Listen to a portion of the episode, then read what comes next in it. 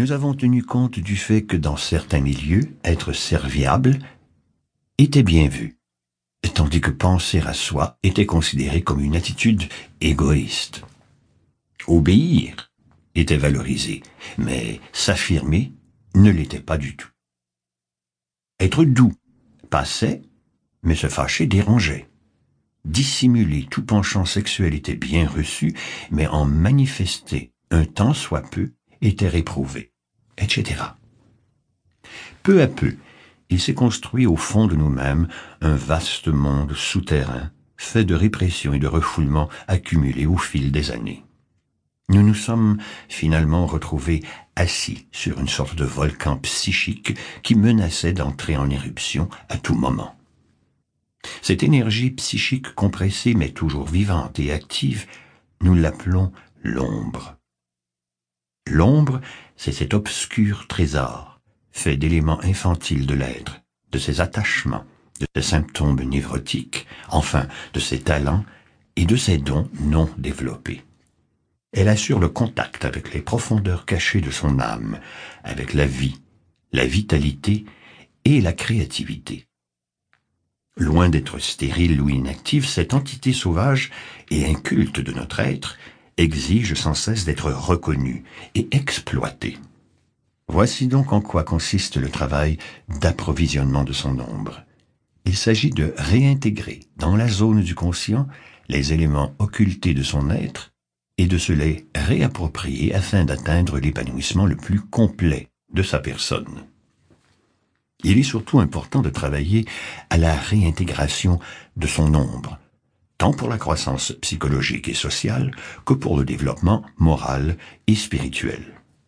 Travailler sur son ombre pour une saine croissance. L'ombre et la connaissance de soi. Sans la connaissance de son ombre, impossible en effet de bien se connaître.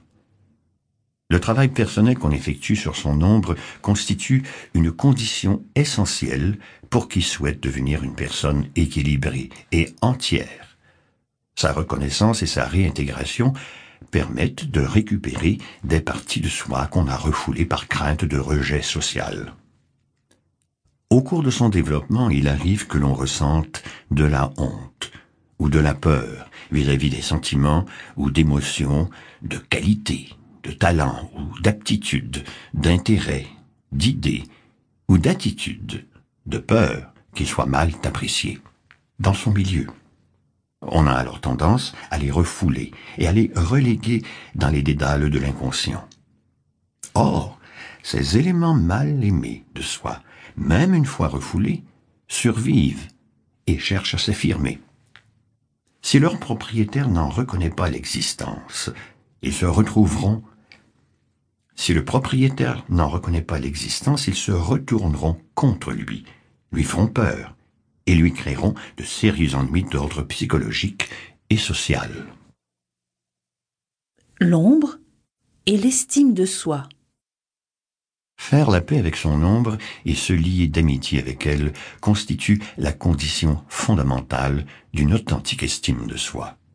Car comment pourrait-on s'aimer et avoir confiance en soi si une partie de soi, son ombre, est ignorée et agit contre ses propres intérêts?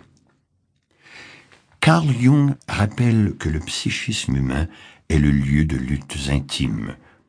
On le sait, les drames les plus émouvants et les plus étranges ne se jouent pas au théâtre, mais dans le cœur d'hommes et de femmes ordinaires. Ceux-ci vivent sans attirer l'attention et ne trahissent en rien les conflits qui font rage en eux, à moins qu'ils ne deviennent victimes d'une dépression dont ils ignorent eux-mêmes la cause. On ne peut donc pas se permettre de faire l'économie de la réintégration de son ombre. Qui refuse ce travail sur lui-même s'exposera à des déséquilibres psychologiques. Il aura tendance à se sentir stressé et déprimé, tourmenté par un sentiment diffus d'angoisse, d'insatisfaction de lui-même et de culpabilité. Il sera sujet à toutes sortes d'obsessions et susceptible de se laisser emporter par ses impulsions. Jalousie, colère, mal gérée, ressentiment, inconduite sexuelle.